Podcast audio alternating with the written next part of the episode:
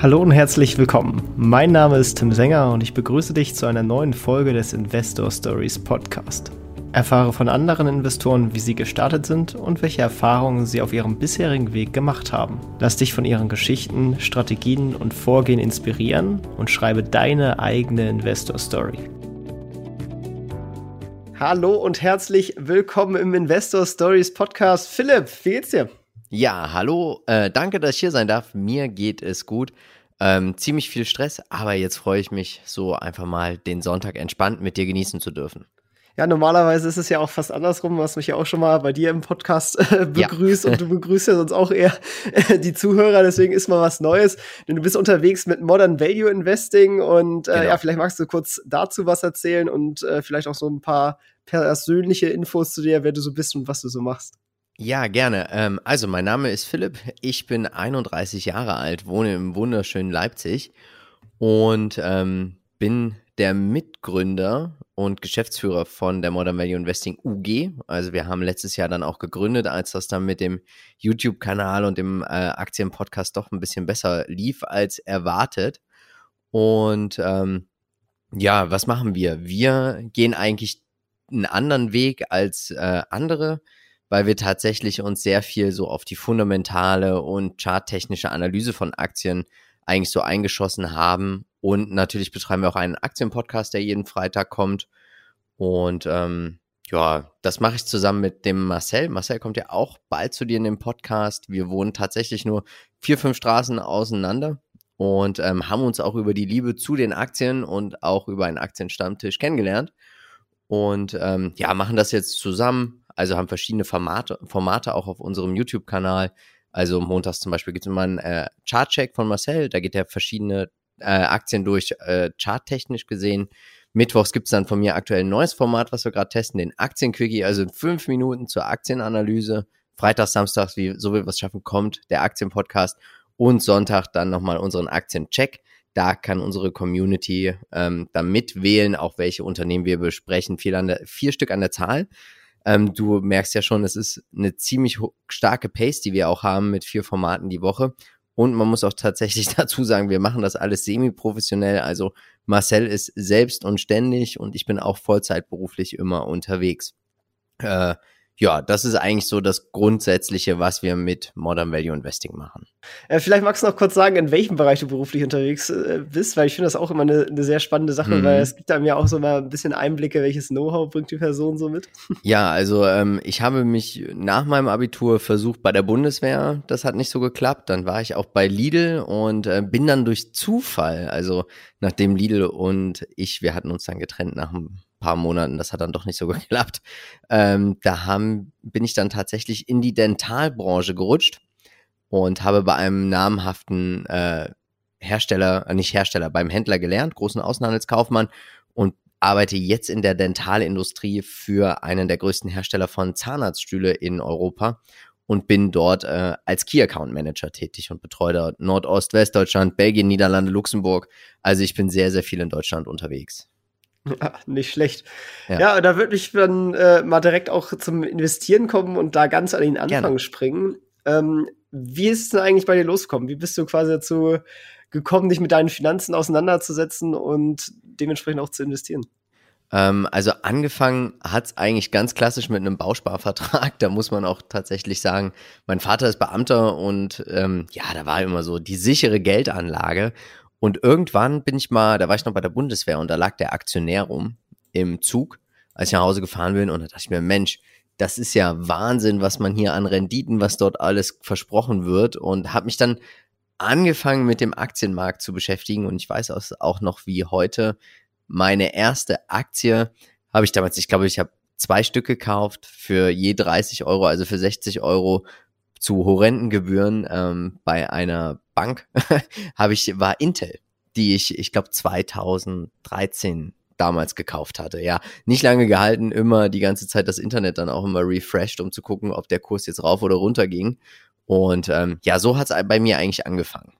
Ja, und äh, dann hast du dich aber eine gewisse Strategie ausentwickelt. Das ist dann natürlich auch irgendwie dann im Spirit von Modern Value Investing geendet. Aber ja. vielleicht magst du mal ein bisschen so deine Investorenreise beschreiben, wie du dann quasi zu deiner jetzigen Strategie gekommen bist. Ähm, also sie war tatsächlich sehr, sehr lang, sehr, sehr hart. Ich glaube, ich habe auch sehr, sehr viel Lehrgeld bezahlt. Ähm, ich war damals total überzeugt dann auf einmal von der Dividendenstrategie und dann dachte ich mir, Mensch, aktive Fonds, das könnte doch genau was für mich sein und der richtige Weg. Und ähm, dann muss ich tatsächlich sagen, es gibt ja einige große Wertpapierforen auch in Deutschland und da habe ich mich angemeldet und habe mein Depot einfach mal öffentlich dargestellt und hatte eigentlich wenig Konzeption, wenig Plan, war aber immer von Anfang an überzeugt, also dass ich ähm, das Geschäftsmodell verstehen möchte, dass ich lieber Qualität kaufen möchte, keine zyklischen Unternehmen.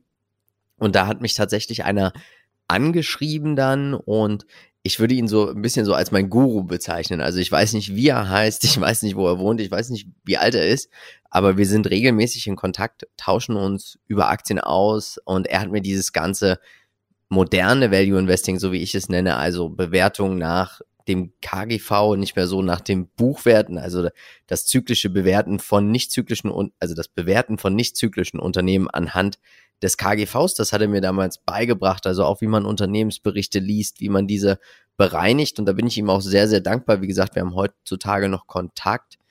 Ähm, ich bin dann irgendwann auch auf diesen ETF-Trichter gekommen.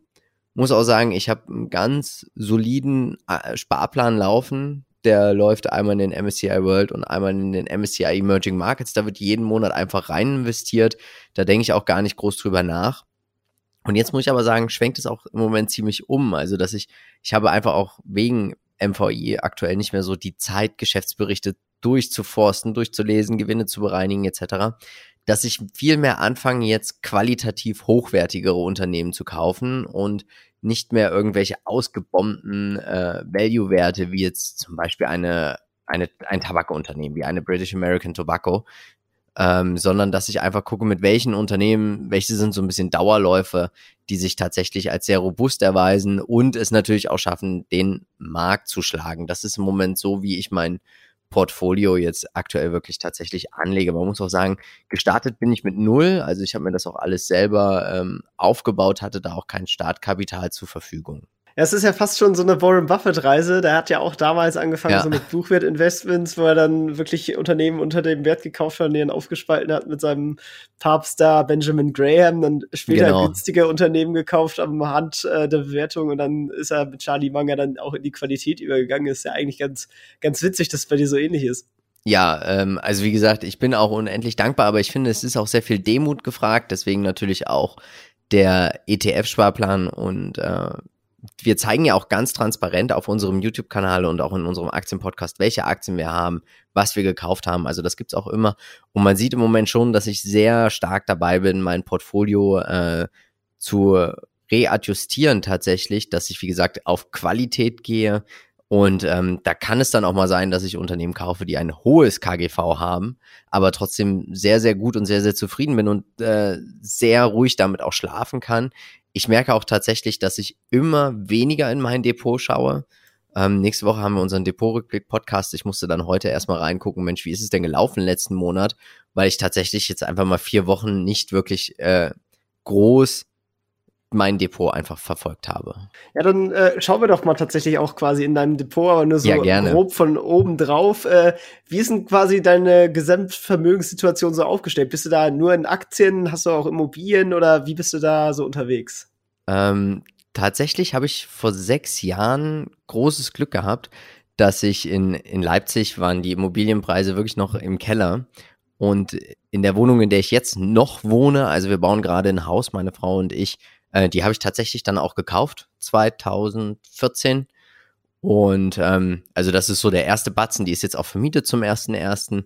Freue ich mich dann auch drauf, dass man da natürlich dann auch nochmal Cashflows dann äh, erhalten wird. Ähm, bin auch total gespannt, ob mich dieses Thema Immobilien triggern wird oder ob ich weiterhin sage, ähm, weiter sozusagen alles auf die Aktien. Ähm, beruflich gibt es noch eine betriebliche Altersvorsorge natürlich die gesetzliche Rentenversicherung, aber sonst ist bei mir alles in Aktien investiert. Und dann, äh, wenn man sich die Aktien anschaut, bist du da, also versuchst du da schon auch eine Diversifikation zu erzielen oder bist du da eher konzentriert unterwegs und nach Ländern oder wie schaut es da in der um, Hinsicht aus? Ähm, also ich versuche tatsächlich nach Geschäftsmodellen zu diversifizieren. Ähm, ich glaube ja, ich bin ja schon weltweit breit gestreut, weil ich ja den ETF-Sparplan habe. Und der ETF-Sparplan ist tatsächlich auch die größte Position in meinem Depot. Ich ziehe sie aber gar nicht so mit rein. Also im Moment würde ich sagen, von meinem Gesamtdepot, weil, weil die Einzelwerte im Moment so stark laufen, machen die ETFs gerade knapp 15 Prozent aus. Äh, mit der betrieblichen Altersvorsorge, die zum Glück auch bei uns in ETFs läuft, nochmal 15 Prozent, also knapp 30 Prozent meines Portfolios sind ja schon weltweit gestreut. Und dann finde ich es einfach total spannend, mich mit den Geschäftsmodellen zu beschäftigen, weil ich finde auch, man hat irgendwie dann auch die Verantwortung, dass man sich mal Investoren-Calls anhört. Also das mache ich auch tatsächlich, wenn ich zum Beispiel mal im Flugzeug sitze oder im Zug bin oder auch im Auto, dann höre ich mir auch diese Investorenpräsentationen an. Und das finde ich auch immer sehr, sehr spannend zu erfahren, was man da über sein Unternehmen ja erfährt. Und ich glaube, je besser man ein Unternehmen auch versteht, desto mehr also kann man dann auch einfach ruhig schlafen, wenn es da mal runtergeht. Also ich habe es während ähm, Corona gemerkt, als die Börsen richtig eingesagt sind.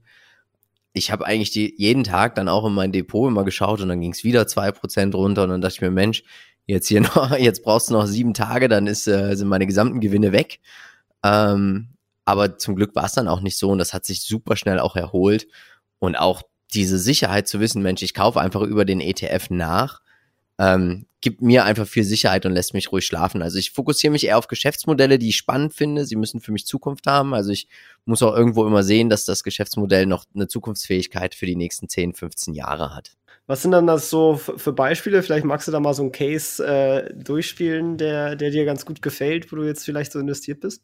Also ähm, ein Case, der mir richtig gut, ich kann ja mal gucken, sind ja meistens dann auch die Werte, die natürlich am besten gelaufen sind im Portfolio. Und da muss man tatsächlich sagen, bei mir auf der Platz, auf Platz eins ist ähm, äh, CrowdStrike, also Cybersecurity. Ähm, ich hatte damals über einen Bekannten auch mitbekommen, der sagte, Mensch, diese Cyberangriffe auf Unternehmen werden immer mehr und mehr. Der ist in diesem Bereich tätig und er sagt, die meisten wissen noch gar nicht, können noch gar nicht abschätzen, was dort auch für industrielle Schäden entstehen. Und dann ähm, habe ich, muss ich auch dazu sagen, ich höre einen Podcast, der heißt Mad Money von Jim Cramer aus den USA. Und er ist so der Börsenmann in den USA. Also er hat wirklich immer jeden Wochentag zu Primetime hat er eine Sendung, wo er auf CNBC eine Stunde erklärt, wieso, weshalb und warum die Aktienmärkte sich bewegen. Er stellt Unternehmen vor und er hatte immer CrowdStrike auch im Interview. Und ähm, ich fand die so spannend mit ihrer Cybersecurity, mit ihrem Ansatz, alles über die Cloud zu schützen und über die künstliche Intelligenz sämtliche Kunden zu schützen, die alle miteinander zu vernetzen. Und ähm, das hat auch tatsächlich so gut geklappt. Und ich glaube einfach, dass wir hier sehen werden, dass Cybersecurity wird immer wichtiger die nächsten Jahre. Und ich glaube, dieser Schutz der Daten, weil auch viel mehr in die Cloud jetzt geht und äh, der Trend, glaube ich, auch noch gar nicht äh, aufhört, ähm, ist CrowdStrike einfach hier für mich zum Beispiel der absolute Gewinner, ist auch mehr als dreistellig im Plus bei mir.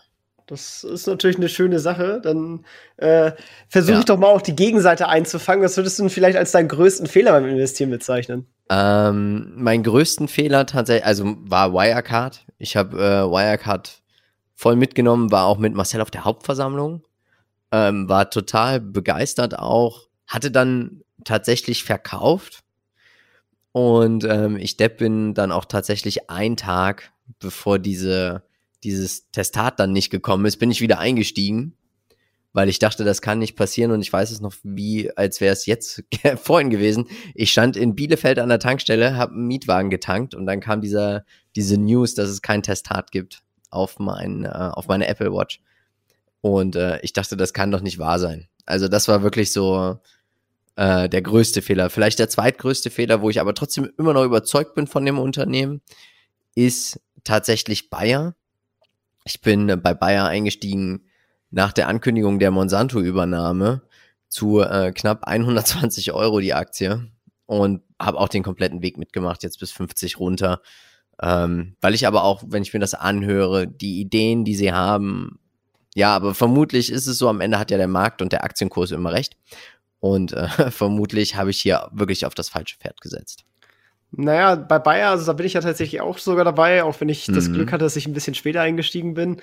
Ähm, da muss man ja auch sagen, dass der Markt ja vor allem die Unsicherheit einpreist, dass ja noch nicht komplett klar ist, wie da jetzt ja. die, die Schadenzahlungen sozusagen, also da die Klagen äh, ausgebügelt werden und ja, irgendwie, ich bin mir auch immer noch unentschlossen. Ich habe neulich auch wieder überlegt, diese Position aufzustocken. Ähm, aber irgendwie der CEO, der, der ist mir halt auch irgendwie immer so ein bisschen suspekt, weil ich finde, der, ja, der redet immer so ein bisschen um Brei drumherum und, und geht die Probleme nicht so richtig an. Ähm, ha, ich weiß auch nicht. ja, also ich muss sagen, ich war jetzt schon auf drei Bayer Hauptversammlungen. Ich muss auch sagen, also wenn man sich eine Hauptversammlung anschauen möchte, dann sollte man auf jeden Fall zu Bayer gehen, weil da geht's auch immer richtig ab. Also die geht auch immer bis in, bis in den späten Abend hinein. Da hast du alles von Aktivisten, von erbosten Aktionären, von äh, Großanlegern. Also da sieht man dann auch mal die, die Vertreter, die, die Hedgefondsmanager, die Fondsmanager der großen äh, von BlackRock zum Beispiel oder auch von Deka, Union Investment etc. Das ist immer ganz interessant, das mitzumachen und das kann ich auch jedem nur empfehlen. Also geht mal auf eine Hauptversammlung in Deutschland. Ich war Wirecard, Fresenius, wie gesagt, war ich schon, also Fresenius war ich auch schon. Dann äh, Bayer, wie gesagt, dreimal. Ich werde auch nächstes Jahr da wieder hingehen weil das immer eine ganz äh, spannende Angelegenheit ist, sich sowas mal zu, äh, ja, zu Gemüte zu führen, muss man tatsächlich sagen. Hast du schon mal geschafft, eine Frage zu stellen? Ähm, ich war die ganze Zeit immer im Überlegen, also es ist ja eigentlich ganz einfach, du gehst ja nur hin, stellst eine Frage. Ich habe bis jetzt noch keine Frage gestellt, werde aber auch für unsere Community, also wenn ich, ne, wenn wir nächstes Jahr auf eine Hauptversammlung gehen sollten, Marcel und ich, dann werden wir unsere Community vorher fragen und dann werden wir auch dort die Fragen tatsächlich stellen. Ja, sehr cool. Weil das finde ich auch immer eine, eine, eine ja. coole Erfahrung, äh, auch dann irgendwie, weil das ist ja doch irgendwie auch immer sehr groß aufgelegt. Gut, jetzt in Corona mit diesen ganzen digitalen Hauptversammlungen und, und das, das, das macht natürlich alles nicht so viel Spaß. Aber ich finde äh, irgendwie so eine große Bühne da und dann, das hat schon so eine gewisse Atmosphäre und ich hätte auf jeden Fall auch mal Lust, nach Omaha mir da das Berkshire Hathaway Annual äh, Meeting anzugucken. Das, ja. das wäre natürlich auch mal eine spannende Sache. Ja, auch auf jeden Fall. Also ich kann, wie gesagt, ich kann es jedem nur empfehlen. Das Essen ist meistens auch nicht so schlecht. Und ähm, das ist ja auch so ein riesen Hauptthema. Aber die Fragen, du siehst halt auch mal, was immer sehr interessant ist. Du, äh, bei Bayer zum Beispiel wirst du aufgerufen nach Aktienanzahl. Also derjenige mit den meisten Aktien, mit den meisten Stimmrechten darf dann anfangen. Und da war es dann halt auf einmal so, da waren dann welche hier, ich bin Fondsmanager von denen und denen und ich vertrete hier heute 30 Millionen Aktien. und dann stehst du da als kleiner Einzelaktionär mit deinen 20 und musst dich eigentlich ganz hinten anreihen, ja. Ist, ist ganz lustig.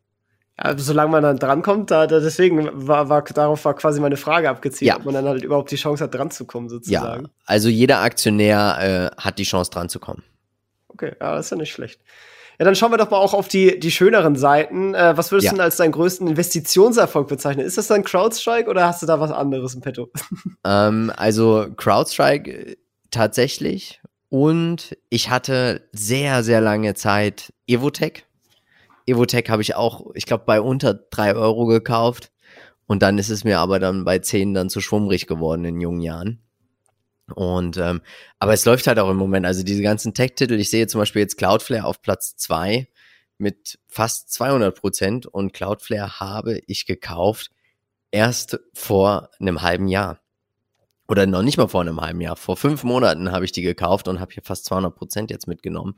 Ähm, ich glaube, der größte Erfolg, muss man tatsächlich sagen, in meinem ganzen Learning ist, dass ich diesen ETF-Sparplan durchhalte. Also ich glaube nicht, dass ich auf lange Zeit mit meinem Depot den Markt schlagen werde. Ich glaube, je größer es wird, desto schwieriger wird es auch. Aber ich finde natürlich viele Geschäftsmodelle auch einfach spannend. Finde es auch total spannend, mich einzulesen irgendwo und neue Sachen zu entdecken. Aber ich glaube, der größte Erfolg tatsächlich wird der ETF-Sparplan sein. Wie siehst du denn das? In, hast du ja jetzt quasi gerade gesagt, in, in, dieser kurzen Zeit so eine krasse Rendite zu erzielen, das ja. ist natürlich auch kein Standard und ähm, ja, ist das die Blase sozusagen? Weiß man natürlich am Ende keiner, aber es sind natürlich hohe Bewertungen auf jeden Fall.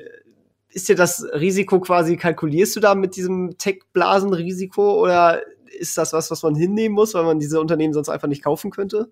Hm, also ich habe, ist ganz interessant, weil ich habe mit Marcel und meiner Frau darüber gesprochen. Ich muss ja immer, ich bin ja so ein Lautdenker und ich muss ja den Leuten immer alles erzählen, was mir auf der Seele liegt. Und ich glaube tatsächlich, dass wir gerade in eine, eine schwierige Phase reinrutschen, weil die Inflation, also ich glaube nicht, dass wir eine temporäre Inflation haben. Ich glaube, wir werden jetzt eine langfristige Inflation sehen und somit, das treibt natürlich die Aktienmärkte, weil es natürlich auch Sachwerte sind und welche dann, wenn sie gut sind, natürlich auch an, an, ja, an Kursgewinn, von Kursgewinn profitieren werden aufgrund der Inflation. Und ich glaube, es wird immer mehr und mehr Leute jetzt geben, die in den Aktienmarkt rennen. Und ich glaube, aktuell verliert auf jeden Fall der Mittelstand. Und wenn der Mittelstand jetzt jeden Tag, den der Mittelstand nicht im Aktienmarkt ist, verliert er ja weiter sein Geld, was auf dem Sparbuch liegt. Und irgendwann ist aber dann der letzte in den Aktien drin. Und ich glaube, wenn es dann platzt, verlieren die Leute nochmal die Hälfte von dem hart ersparten und erarbeiten, was sie haben. Weil ich glaube, da ist einfach viel zu viel. Wir haben ja so eine Aktienkultur. Ich habe lange in Kanada gewohnt und in den USA die Aktienkultur ist ja hier, wie gesagt, noch ganz am Anfang. Deswegen betreibst du ja auch den Podcast und wir unsere ganzen Sachen, um das einfach zu bringen. Aber nichtsdestotrotz, also ich glaube, es wird in den nächsten Jahren, ich kann jetzt nicht sagen, ob in zwei Monaten, drei Monaten, ich glaube, es wird tatsächlich noch eine lange Zeit dauern. Ich glaube, es wird auch noch eine starke Rallye jetzt aktuell noch geben und weiterhin auch werden die Kurse steigen. Aber ich glaube, irgendwann sind zu viele Leute und zu viel zittriges Geld einfach natürlich in den Aktienmärkten. Und ich könnte mir vorstellen, dass es auf Sicht von bis zu fünf Jahren auch nochmal richtig runterrauscht. Aber da haben wir natürlich noch den Vorteil, wir sind noch jung, ich bin 31, habe einen ETF-Sparplan, also man kann so einen Crash auch noch gut aussitzen. Aber ich glaube, die Leute, die jetzt frisch reingehen, die werden dann verwöhnt auch von dem Ganzen und haben dann einfach auch das Problem, ob sie beim nach dem nächsten Crash immer noch weiter da sein werden. Ich wage es zu bezweifeln und wie gesagt, aber alles unter der Annahme, dass wir nicht nur eine kurzfristige äh, Inflation haben. Ja. ja, ich meine, das ist ja auch ein wirklich interessanter Fakt, weil es gab ja jetzt vor nicht allzu langer Zeit ja eigentlich eine Krise mit dem ersten Corona-Crash sozusagen. Aber die große Masse an neuen Anlegern, die ist ja eigentlich erst danach eingestiegen sozusagen. Das genau. heißt, sie haben diesen Dropdown gar nicht mitgenommen. Ja, genau. Und ähm, ich, ich denke, das Einzige, was wir da machen können, ist nur Aufklärung zu betreiben. Und ich bin da ja auch ganz anders als Marcel. Also Marcel wird ja auch bald bei dir im Podcast sein. Marcel hält ja, also legt ja, ich glaube, fast gar nichts in ETF an.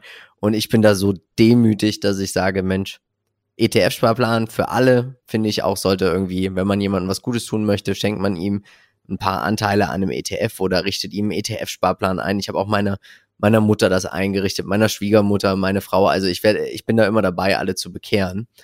Und ähm, ich glaube, das ist etwas, womit man anfangen sollte. Und man sollte nicht den Großteil seines Vermögens in Einzelaktien stecken, wenn man nicht bereit ist, den Research zu machen, der dahinter steht. Und ich glaube, dass das ist halt einfach viel Arbeit. Also man, man muss Geschäftsberichte lesen, man muss Geschäftsmodelle verstehen. Und natürlich kann man sich Hilfe suchen, zum Beispiel über deinen Podcast, über unseren Podcast, auch natürlich über YouTube, also zum Beispiel auch über unseren YouTube-Kanal. Aber am Ende des Tages, wir sind alles keine Profis, niemand weiß, wie der Markt reagieren wird. Ich glaube, niemand wird auch, kann, hat Corona vorher gesagt, außer vielleicht ein paar wenige, die dann wirklich auch Geld damit verdient haben. Aber es ist, glaube ich, total schwierig, den Markt zu timen, den Markt abzuschätzen und sich, man sollte halt sich nicht immer für schlauer als die ganze also als, als 51 Prozent der Anleger halten, weil man dann immer noch denkt, man kann den Markt outperformen und das ganz, ganz easy sozusagen. Da könnte man natürlich jetzt ketzerisch sagen, warum legst du dann überhaupt erst in Einzelaktien an? Warum machst du nicht alles einfach in ETFs? Hast ja auch keine Arbeit dann, dann läuft das ja eh von alleine. Ja, das auf jeden Fall. Ähm, das ist dann vielleicht auch das Ketzerische, dir vielleicht so ein bisschen die Einzelarroganz zu sagen, ich kann den Markt schlagen, ich will den Markt schlagen, ich will es versuchen. Aber wie gesagt, ich sag's nochmal, der Großteil meines Geldes wird langfristig, weil ich ja regelmäßig immer in diesen ETF einspare, wird langfristig im Bereich der ETFs sein. Und ich kaufe auch nur Unternehmen, von denen ich wirklich auch überzeugt bin, das Geschäftsmodell verstehe, auch die Bewertung adäquat finde und glaube, sie haben noch extrem auch Luft nach oben, muss ich tatsächlich sagen. Ja. Ja, dann blicken wir doch mal in die Zukunft. Wo willst du denn quasi am Ende hin? Also was ist sozusagen dein finanzielles Ziel für die Zukunft? Das ist eine sehr interessante Frage, weil ich habe jetzt nicht die Ambition, meinen Job aufzugeben, weil ich sehr gerne in meinem Job arbeite. Ähm, ich glaube, es wäre schön, irgendwann mal einen Status erreichen zu können, wo man nicht mehr arbeiten muss, aber es immer noch kann. Und ähm, das ist, glaube ich, so. Also ich habe jetzt auch keine feste Zahl im Kopf, wo ich sage, da möchte ich hin. Ähm, ich glaube einfach, ich mache es so lange, solange es mir Spaß macht, auch das mit MVI. Aber es ist jetzt nicht so, dass ich sage, ich möchte jetzt 10 Millionen Euro auf dem Konto haben, weil ich glaube, ich würde, wenn ich so viel Geld hätte, also was ich wirklich nicht habe, ähm, glaube ich, würde ich tatsächlich auch ähm, einfach weiterarbeiten, ja. Ja, ich meine, das ist ja auch gut, ne? Das zeigt ja auch, dass es einem wirklich Spaß macht, wenn man das hat. Und ja. ich denke mal, das ist wirklich auch einer der wichtigen Faktoren, dass man halt auch langfristig glücklich damit ist, weil sonst ist es halt eventuell auch nicht die richtige Tätigkeit, die man da macht. Ja, das äh, auch auf jeden Fall. Also das kann ich eben nur sagen. Ich habe, wie gesagt, auch oft, es hat bei der Bundeswehr nicht sein sollen, es hat bei Lidl nicht sein sollen. Also man zweifelt dann auch oft an sich selber, aber ich glaube, es gibt da draußen immer irgendwo etwas, wo man dann sagt, da blüht man jetzt auf und ähm, das tue ich aktuell in meinem Job und ich fühle mich einfach wohl, es macht sehr, sehr viel Spaß und dann ist es auch nicht mehr so wie Arbeiten, genauso wie das Ganze mit MVI. Also das ist ein wahnsinniger Zeitaufwand. Die Menschen sehen immer nur diese fünf Minuten Videos, eine Stunde Podcast, aber das muss ich dir natürlich nicht erzählen. Ähm, das ist natürlich ein Riesenaufwand, den man macht, aber man macht es auch gerne. Und ich finde es einfach schön, die Möglichkeit zu haben und auch das Privileg zu haben, dass man hier ein Hobby ausüben darf und dafür auch noch Geld bekommt. Also das, äh, das finde ich sehr, sehr reizend, muss ich sagen. Ja, ja, das ist echt eine, eine tolle Sache. Und ähm, ja, da würde mich natürlich interessieren, was hat dir auf dem Weg dahin jetzt quasi geholfen oder was hilft dir immer noch sozusagen an Sachen, die du gelernt hast? Und zwar mhm. zum Beispiel in Hinsicht von Büchern. Welche Bücher könntest du da vielleicht empfehlen oder was hat dich da besonders berührt oder wo hast du insgesamt so dein, dein Wissen her? Ähm, also viel, wie gesagt, von meinem Mentor, den ich nicht kenne. Ähm, tatsächlich aber auch von Peter Lynch. Also ich habe alle seine Bücher gel gelesen und verschlungen und kann es auch jedem nur empfehlen. Ähm, der Börse einen Schritt voraus. Das ist ein, ein so hervorragendes Buch, wenn man überlegt, er war ja mit seinem Magellan-Fonds, hatte er ja über, ich glaube, über 1000 Positionen gehabt und hat es trotzdem geschafft, also diesen, ein, ein Vermögen da anzuhäufen für Fidelity und auch für die Anleger. Er hat es geschafft, mit über 1000 Einzelwerten wirklich den Markt deutlich outzuperformen. Also ich kann jedem nur empfehlen, ich glaube, man muss auch nicht 20 oder 30 Bücher, Bücher lesen. Ich glaube, wenn man es versteht, dann reicht auch wirklich tatsächlich die Bücher von Peter Lynch, weil er muss dann auch, er muss ja auch nicht mehr verkaufen des Reichwerdens willen, weil er ja auch einfach wirklich sehr, sehr vermögend ist. Also Peter Lynch kann ich hier tatsächlich nur wärmstens empfehlen, weil er das auch so einfach erklärt. Also ich finde zum Beispiel den Graham, das intelligent investieren, finde ich. Oh, das, das ist, ein, ist sehr trockenes und ekelhaft richtig. geschriebenes Buch. genau. Und die Bücher von Peter Lynch sind so toll geschrieben. Also es äh, muss, gefällt mir richtig gut, muss ich tatsächlich sagen. Fand ich auch. Also es macht richtig Spaß, die zu lesen. Ist ja. echt eine gute Empfehlung. Ist natürlich auch in den Shownotes verlinkt. Ähm, ja. Falls ihr da reingucken wollt. Ich glaube aber auch, was man viel machen muss, ist, ähm, wenn man in Einzelaktien investiert, muss man mit sehr, sehr offenen Augen durch die Welt gehen also ich versuche eigentlich jeden Tag ähm, zwei große Wirtschaftszeitungen ähm, irgendwann mal reinzulesen, mal auch durchzulesen. Das ist das Schöne, ich fliege sehr viel oder bin sehr viel geflogen vor Corona, dass man dann immer so ein, zwei Stunden am Tag hatte, wo man im Flugzeug war, man war nicht erreichbar und man konnte sich einfach nur mal aufs Lesen konzentrieren. Also ich glaube, Lesen ist ganz wichtig, auch Trends zu erkennen, bevor sie die Märkte erkennen. Das ist auch extremst schwierig.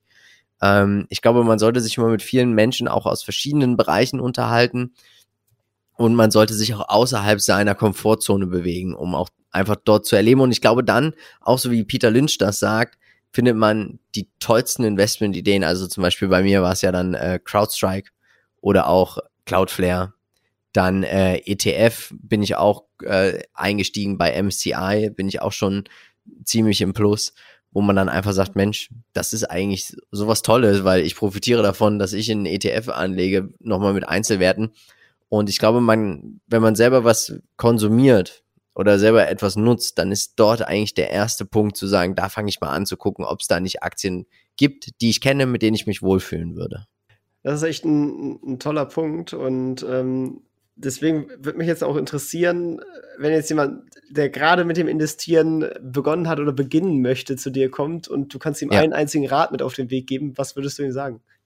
Also ich würde immer sagen, also nehmen wir jetzt mal wirklich an, 18 Jahre, die ersten 10.000 Euro gehen in einen ETF, in den MSCI World. Und wenn man das durchhält, dann bis man 67 ist, bis man in Rente ist, wenn man sich das verzinsen lässt, das ist schon eine enorme Summe. Also ich habe die Woche, ich hatte es letzte Woche, ich schau mal ganz kurz, mit Marcel im Aktienpodcast besprochen, weil ich da, wir haben dann immer so Rubriken Top und Flop und da war mein Top der Woche war dann auch ein ETF-Sparplan oder ein ETF. Ich versuche es jetzt mal kurz, ich glaube, ich finde es ja auch jetzt schnell auf die Schnelle, um das mal, dass man das mal durchrechnet, was dieser Zinseszins eigentlich so für Möglichkeiten doch da bietet. Es gibt ja diesen Zinseszinsrechner. Äh, genau. Googelt, dann findet man, ich weiß jetzt nicht, wie die Seite hält, aber falls ihr das auch mal machen wolltet, äh, besucht auf jeden Fall mal die Seite, ist eine witzige Seite. Ja, ich glaube, zinsen-berechnen.de und dann kann man da quasi seine Werte eintippen und dann kann man mal schauen, wo man so rauskommt. Genau. Also angenommen, man, äh, man macht eine, also wenn man 1969, wenn man am 31.12.1969 zu einem Kurs von 100 Euro in den MSCI World jeden Monat 100 Euro investiert hätte, dann wären nach 51 Jahren hätte man 61.200 Euro eingezahlt und man hätte ein Endkapital jetzt von 484.000 Euro und 973 Cent, äh, 973 Euro. Und das ist einfach eine Magie, ne? wo ich einfach sagen muss, du musst dich mit nichts beschäftigen, du deckst den breiten Markt ab und gehst immer mit. Und selbst mit bei 25 Euro werden daraus auch noch 121.000 Euro. Also das Thema Altersvorsorge finde ich, sollte jeder mit Minimum, also so wie er kann, natürlich auch abdecken mit einem ETF-Sparplan. Das ist das, ein, das Einzige, was ich jedem hier tatsächlich als Idee mitgeben würde. Ja, das ist echt ein wichtiger Punkt, weil mit so einer Summe ist definitiv die Rente dann gesichert und alles andere ist Wohlstand obendrauf. Genau so sieht's aus, ja. Und das, glaube ich, ist einfach das Wichtige, also seinen Wohlstand auch zu sichern. Und das geht, das geht langfristig, auch wahrscheinlich nur über den Kapitalmarkt oder über äh, einen Lottogewinn. Ja, sehr cool. Also war, war, war eine spannende Reise hier. Äh, hast du noch irgendwelche Themen, zu denen wir jetzt nicht gekommen sind, wo du aber unbedingt noch mal was zu sagen wollen würdest? Ähm, tatsächlich nicht. Also ihr merkt es, ich bin ein riesen ETF-Fan. Starte mit dem ETF-Sparplan, versucht jeden zu bekehren, dass er einen ETF-Sparplan beginnt. Und ähm, ich glaube, wir, wir haben hier eine tolle Generation, die jetzt hier ranwächst. Also wir auch als freiheitsliebende Generation. Das gefällt mir alles sehr, sehr gut. Und ähm, ja, ich bedanke mich natürlich recht herzlich für die Einladung. Ich hoffe, du kommst auch bald mal zu uns in den Podcast. Du hast ja mit uns damals mal über Rückversicherung gesprochen. Das kam auch sehr, sehr gut an. Also wäre auch schön, dass wir dich, wenn wir dich bald mal wieder bei uns begrüßen dürften. Ja, sehr gerne, sehr gerne. Und wer sich die Zeit bis dahin vertreten möchte, kann natürlich meine Podcasts hören, aber auch eure Podcasts, äh, alles und eure Videos natürlich. Ihr habt da ja ein ganzes Universum drumherum mit Webseite etc. Das ist natürlich auch alles in den Shownotes verlinkt. Und wenn man da euch erreichen möchte, findet man euch da ja auch als. Äh, Jederzeit. Jederzeit. Super. Wir sagen Danke. Ja, dann vielen Dank und äh, hat mega Spaß gemacht und bis zum nächsten Mal dann. Ja, danke. Ciao das war's auch schon wieder mit dieser Podcast-Folge. Ich danke dir ganz herzlich fürs Zuhören. Wenn dir der Podcast gefallen hat, würde ich mich sehr freuen, wenn du ihn mit einer Bewertung auf iTunes unterstützt. Außerdem möchte ich dich gerne dazu einladen, der Investor Stories Community auf Facebook beizutreten. Hier hast du einen Austausch mit Gleichgesinnten und professionellen Investoren, die selber ihren Weg in die Freiheit der Finanzen gegangen sind und von ihnen kannst du lernen oder auch selber andere Leute bereichern und zudem ist dort Feedback zum Podcast immer willkommen. Um ganz schnell dorthin zu gelangen, kannst du auch einfach investor-stories.de slash community eingeben. Ich freue mich, wenn du auch beim nächsten Mal wieder dabei bist. In diesem Sinne, alles Gute, dein Tipp.